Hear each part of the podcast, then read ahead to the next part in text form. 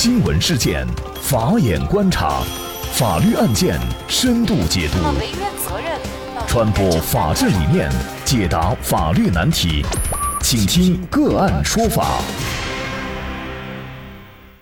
大家好，感谢收听个案说法，我是方红。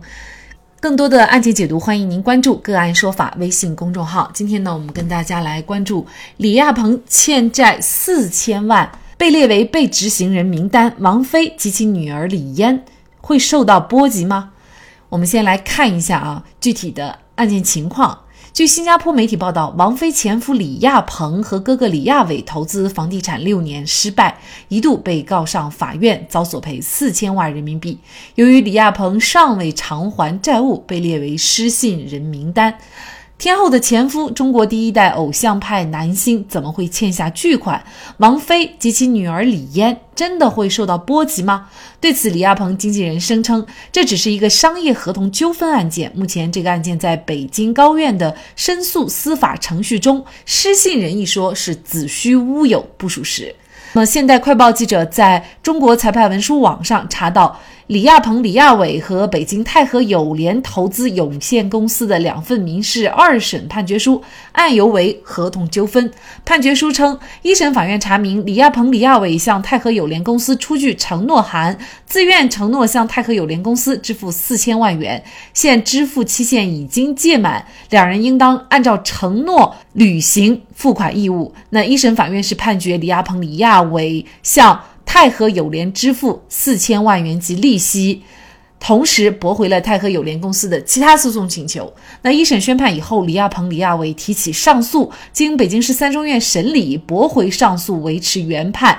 那么这个案件呢，就为。终审判决，判决的日期是今年的三月二十三号。那么根据现有的信息，这是否意味着李亚鹏就是老赖？现代快报记者呢也查询了相关的信息，发现，在执行信息公开网上，失信被执行人信息和被限制消费信息当中。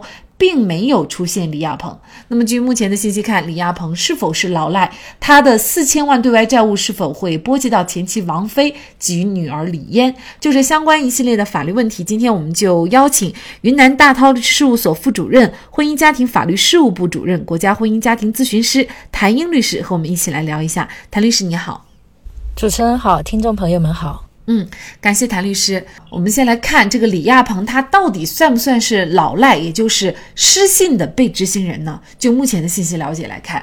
目前的信息来看呢，应该他还不属于失信被执行人。那么这个呢，其实从法律上讲，它是两个概念，一个是被执行人，那么另一个更进一层次的呢，叫失信被执行人。如果一个人他有相应的案子入到执行程序之后，那么他属于被执行人，啊，他有执行案件，那么他都叫做被执行人。但是呢，并不是所有的被执行人都叫做失信被执行人，失信。被执行人，也就是我们民间嗯所称的老赖，一般是指有履行能力而拒不履行生效法律文书确定义务的，那么或者就是说违反法院的财产报告制度、违反限制消费令、有这些拒绝执行的行为的，才可能会被法院纳入失信被执行人名单。那么从刚才的案情表述来看呢，应该是李亚鹏他涉及诉讼，而且是败诉了。那么现在呢，他是属于被执行。人还没有上升到失信被执行人，就如果他拒不履行这个法院的判决书的话，那么下一步他才有可能成为失信被执行人。那么现在呢，我们了解到案件是正在申诉，虽然是已经有了终审的一个判决，但是还在申诉。如果申诉终结的话，那么仍然是四千万债务的判决是有效的，而且是必须执行的，而且这种可能性可能也是非常大。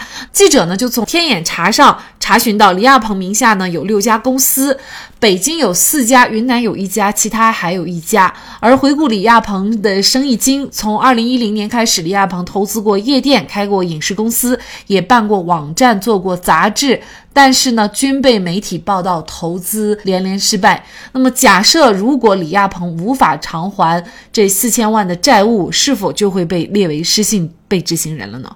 如果确实是没有能力偿还，那么他有可能就被纳入失信被执行人名单。但是如果他主动履行了，当然就不存在这个问题。但是如果他不主动履行，现在的这个执行措施就是为了逼迫这些人能够尽快的履行这个执行义务。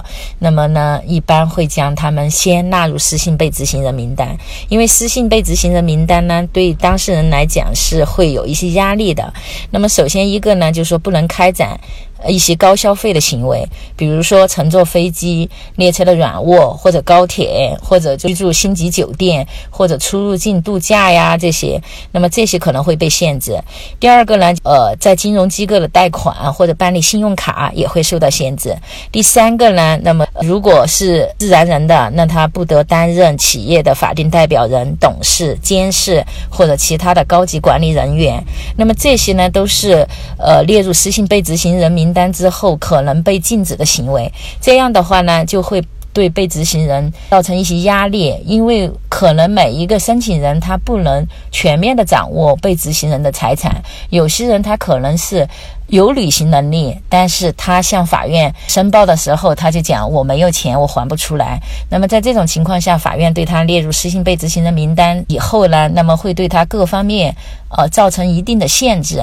那么呃这种措施呢，也可以迫使有一些呃被执行人主动的来履行义务，在实践当中呢，也是会起到一些比较好的效果。所以说，如果李亚鹏他后期还不了这四千万，那我觉得可能他会被纳入。这个失信人员名单，那显然这个对作为明星名人的李亚鹏来说啊，影响其实是非常大的。比如说他不能出境游，那我们也会之前经常看到他经常会晒和女儿李嫣啊在境外的这些旅游的照片。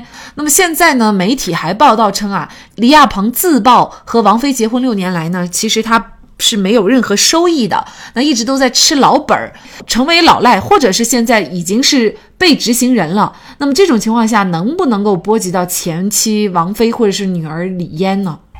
首先，我们讲这个债务啊，那肯定不会波及到王菲的，因为他们都已经离婚了。这个应该是我看案情表述，应该是他在和王菲离婚后，他去开发一些项目，然后导致亏损的。那么债务首先是不会牵扯到。那么他呃被纳入失信被执行人名单之后呢，对这个前妻王菲呢也是没有影响的，因为他们已经是没有身份上的关系了。他们离婚之后就属于就普通的人之间的，那不会相互影响的。但是对他的子女来讲呢，可能会有一定的影响，因为呃，最高人民法院限制被执行人高消费令呢，那这个里面就规定，就是如果你被纳入了呃失信被执行人员名单，那你不得有这些高消费，就其中有一条就是子女就读高收费的私立学校。那么李嫣作为他的女儿，如果后期要就读这收费比较高的私立学校的话，那么这一块儿可能会受到影响。至于其他方面嘛，我个人认为倒是也没有其他更多的一个影响啊。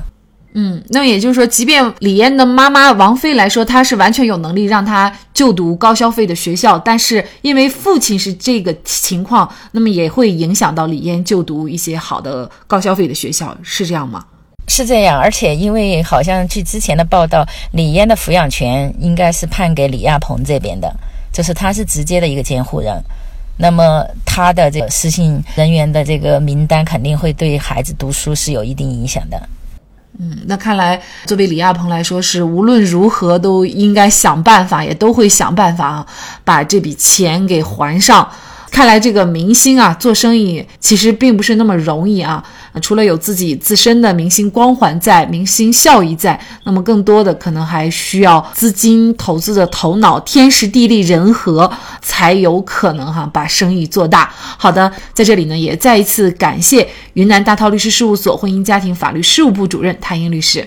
那么大家如果想获得我们节目的图文资料，欢迎您关注“个案说法”的微信公众号，在历史消息当中就可以找到这期节目的全部图文资料。